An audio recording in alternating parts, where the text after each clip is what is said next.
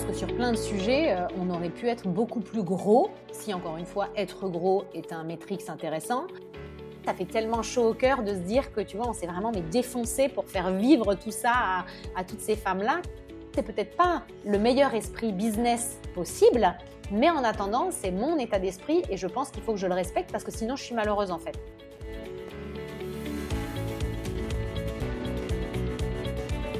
Changer le monde, ça passe par changer la place des femmes et mettre en lumière les rôles modèles qui façonnent notre époque en créant une nouvelle économie. Chaque jour, des femmes incroyables entreprennent et définissent leurs propres règles du jeu. Et je rêvais de comprendre comment elles ont fait. Hello, je suis Delphine, bienvenue sur Powerful, le podcast qui décrypte les meilleures stratégies business de celles qui ont monté leur boîte. Si toi aussi, tu as une idée folle à laquelle personne ne croit à part toi, alors abonne-toi, parce que tu n'es qu'à un pas de changer le monde et qu'on compte bien te filer nos meilleurs conseils pour que tu réussisses.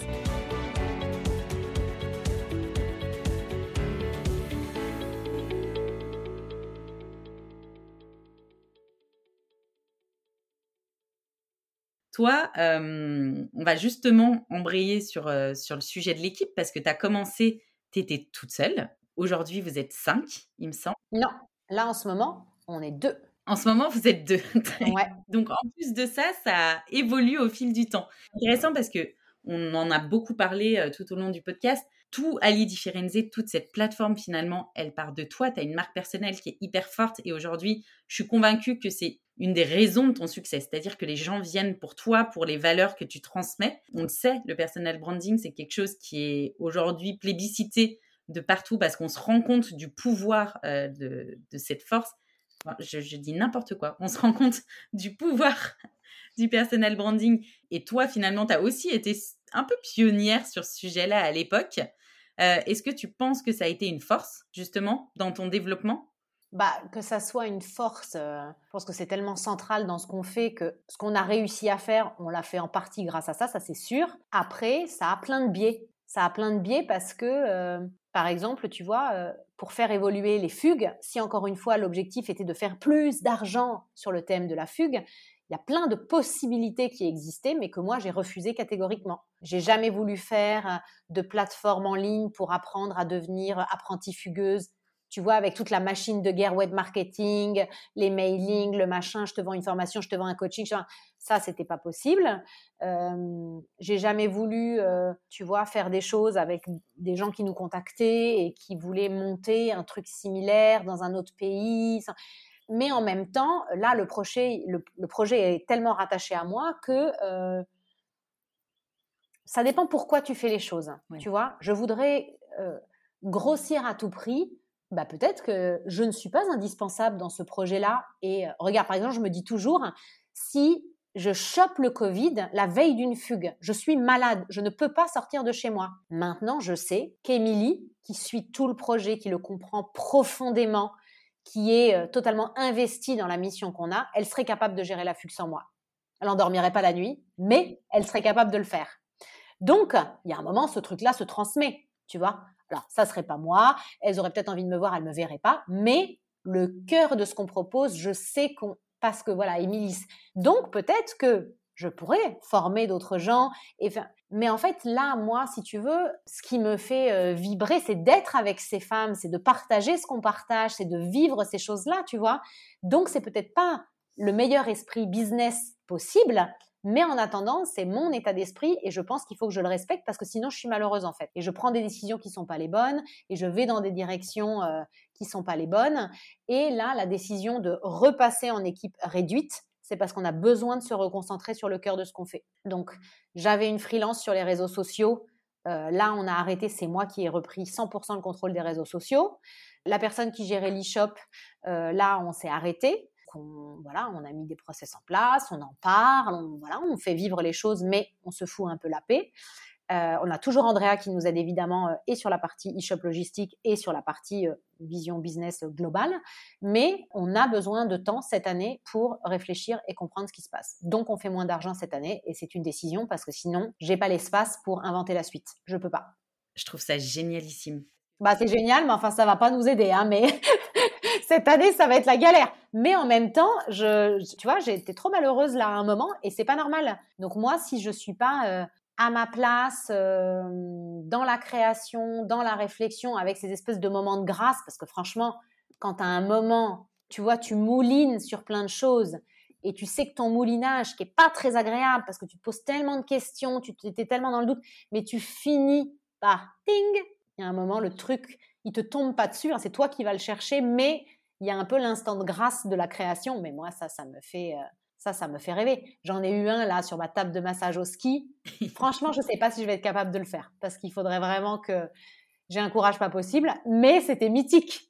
C'était mythique. Je suis sûre que tu l'auras. Ouais, on verra. Et tu vois, tu disais, euh, ça va pas nous aider. Moi, ça me fait beaucoup penser. Euh, il y a eu pas mal de sujets euh, récents là-dessus. Bah, par exemple, la première ministre néo-zélandaise Jacinda Ardern qui a décidé d'arrêter en disant, bah là justement, j'ai besoin de temps.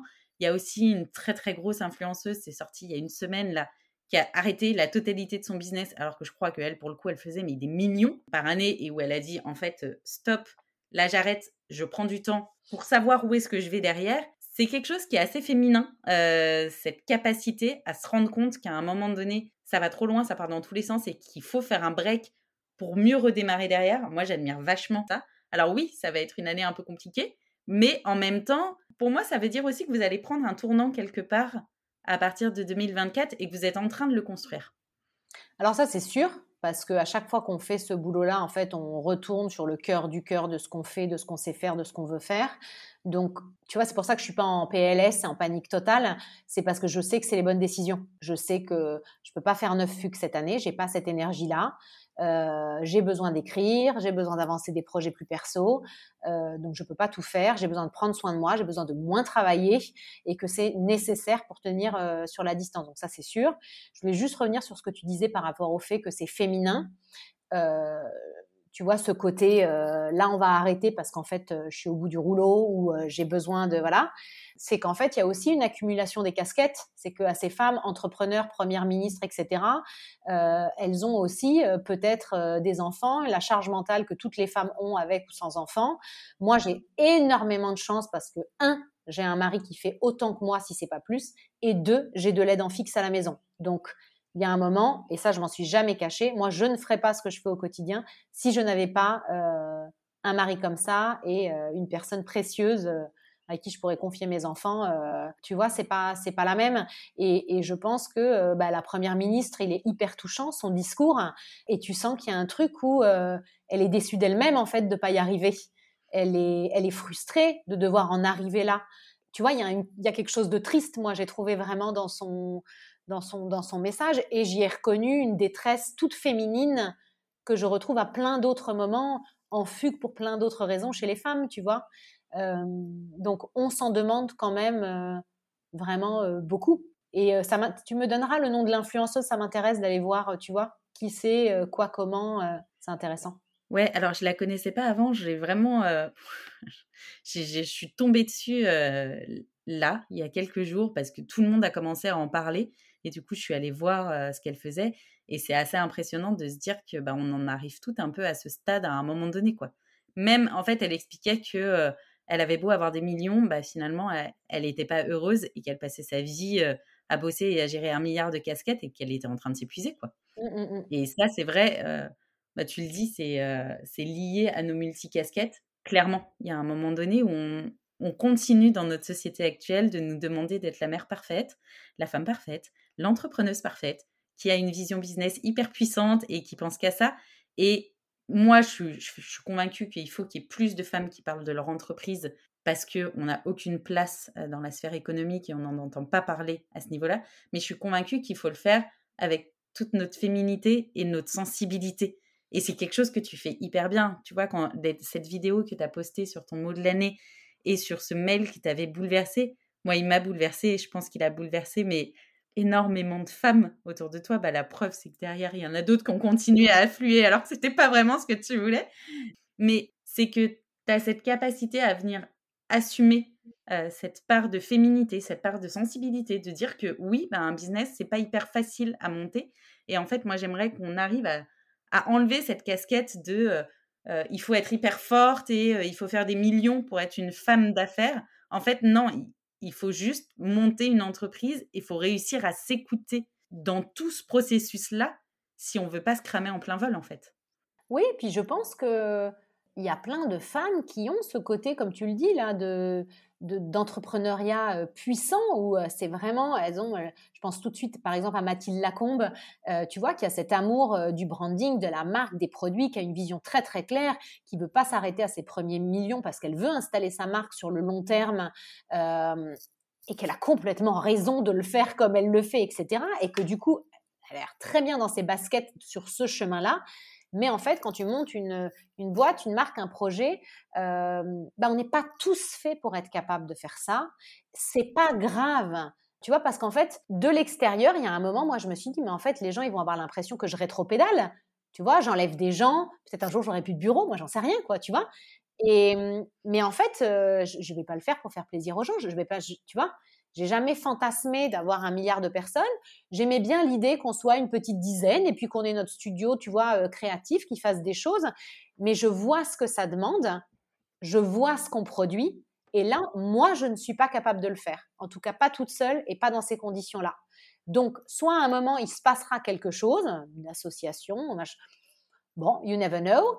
Euh, mais pour l'instant, euh, moi, je préfère être euh, bien dans mon chemin et mes baskets parce que franchement, faire tout ça et finir cramé, tu passes à côté de ta vie, je pense, tu vois. donc c'est vraiment, c'est pas l'objectif. Donc finalement, toi, le fait de passer en équipe, ça t'a rajouté quelque part de la charge mentale, du management, et ça t'a éloigné de tes zones de génie. Mais complètement. De vouloir grandir.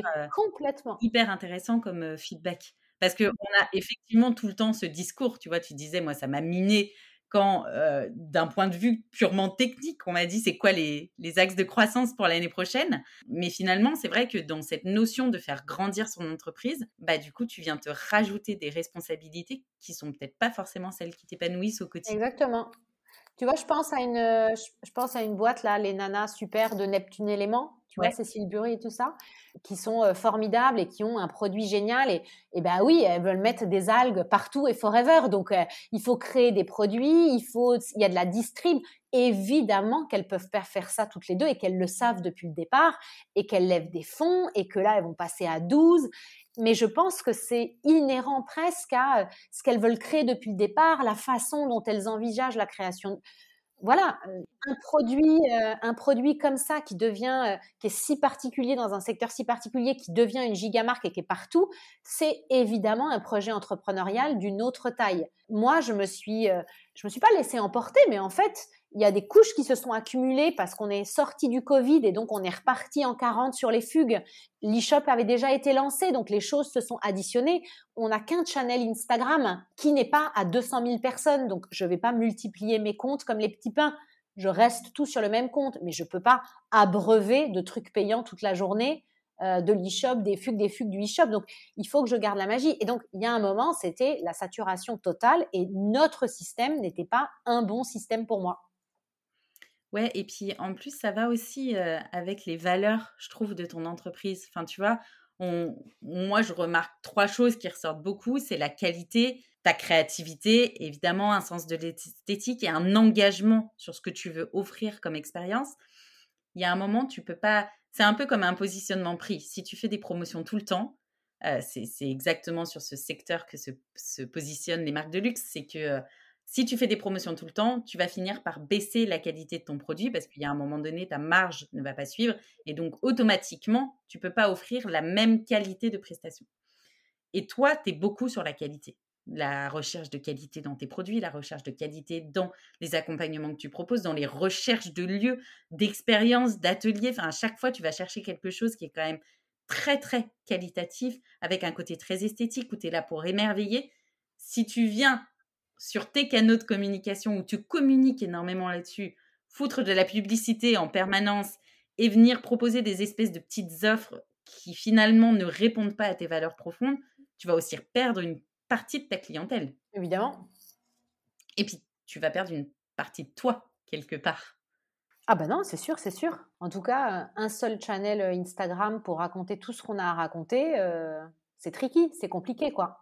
Ouais. C'est compliqué parce qu'il faut, euh, bah, il faut continuer chaque semaine. Tu vois, il y a des choses qu'il faut continuer à raconter en permanence. Il faut continuer à faire rêver. Euh, moi, je déteste frustrer les gens, donc je veux toujours ramener du réel, tu vois, euh, dans ce qu'on raconte. Et en effet, les valeurs dont tu parles, c'est clairement les valeurs qui nous animent, quoi. Finalement, Ali Differenze, c'est presque plus qu'un business en ligne. Moi, je trouve qu'il y a une notion d'engagement un engagement envers soi-même pour se prioriser. Et mon Dieu, tu as tellement, tellement bien porté ce message pendant tout, euh, toute cette interview. Un engagement envers les femmes, puisque tu leur crées un espace sécurisé où finalement elles peuvent être elles-mêmes. Et on, s'en rend bien compte aujourd'hui, euh, c'est pas si évident au quotidien.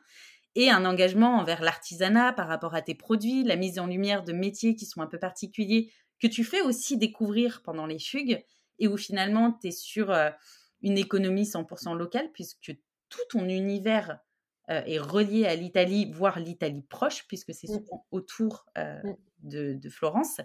C'est cet écosystème vertueux qui fait que la magie opère.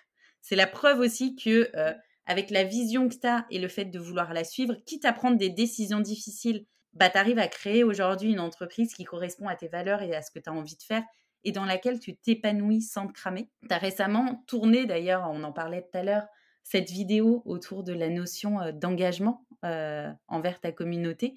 Qu'est-ce que ça représente pour toi?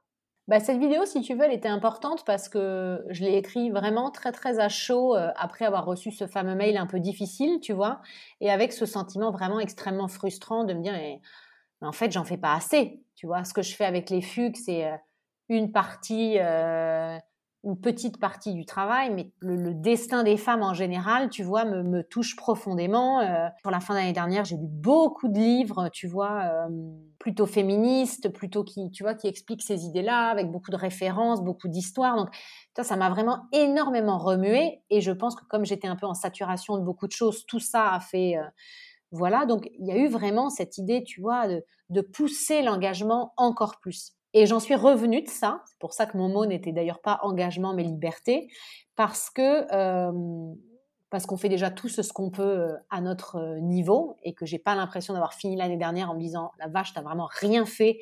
Euh, c'était pas le c'était pas le cas et parce qu'en fait je peux pas faire ça si moi-même euh, je me considère pas dans l'équation, je ne prends pas soin de moi, euh, je n'écoute pas ce qui me traverse. Donc il faut que moi je sois bien et que je me sente libre pour être capable euh, peut-être un jour d'offrir plus, d'offrir autrement, de toucher plus de femmes, notamment toutes les femmes euh, qui ne peuvent pas fuguer avec nous. Alors en même temps, quand je t'écoute parler du compte Instagram, je me dis qu'on on fait peut-être déjà un boulot, tu vois, qui est correct dans cette joie qu'on essaie de diffuser, ces messages qu'on essaie de partager, et ça me fait vraiment plaisir. Et puis, il y aura peut-être autre chose, tu vois, mais il faut du temps aussi pour tout ça. Et j'ai appris aussi à être patiente parce que je sais que, voilà, encore une fois, le chemin est juste et il faut attendre que les, petites illuminations, euh, voilà, me transcendent. ça a l'air de bien fonctionner pour toi en plus. On y croit. C'est vraiment le, je pense, le mot de cette interview. Euh, finalement, c'est s'écouter. Ouais. En tout cas, ça marche très bien pour toi.